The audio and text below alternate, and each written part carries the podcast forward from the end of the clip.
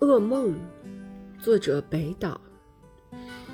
在方向不定的风上，我画了一只眼睛。于是凝滞的时刻过去了，却没有人醒来。噩梦依旧在阳光下泛滥，漫过河床，在鹅卵石上爬行，催动着新的摩擦和角逐。在枝头，在房檐上，鸟儿惊恐的目光凝成了冰，垂向大地。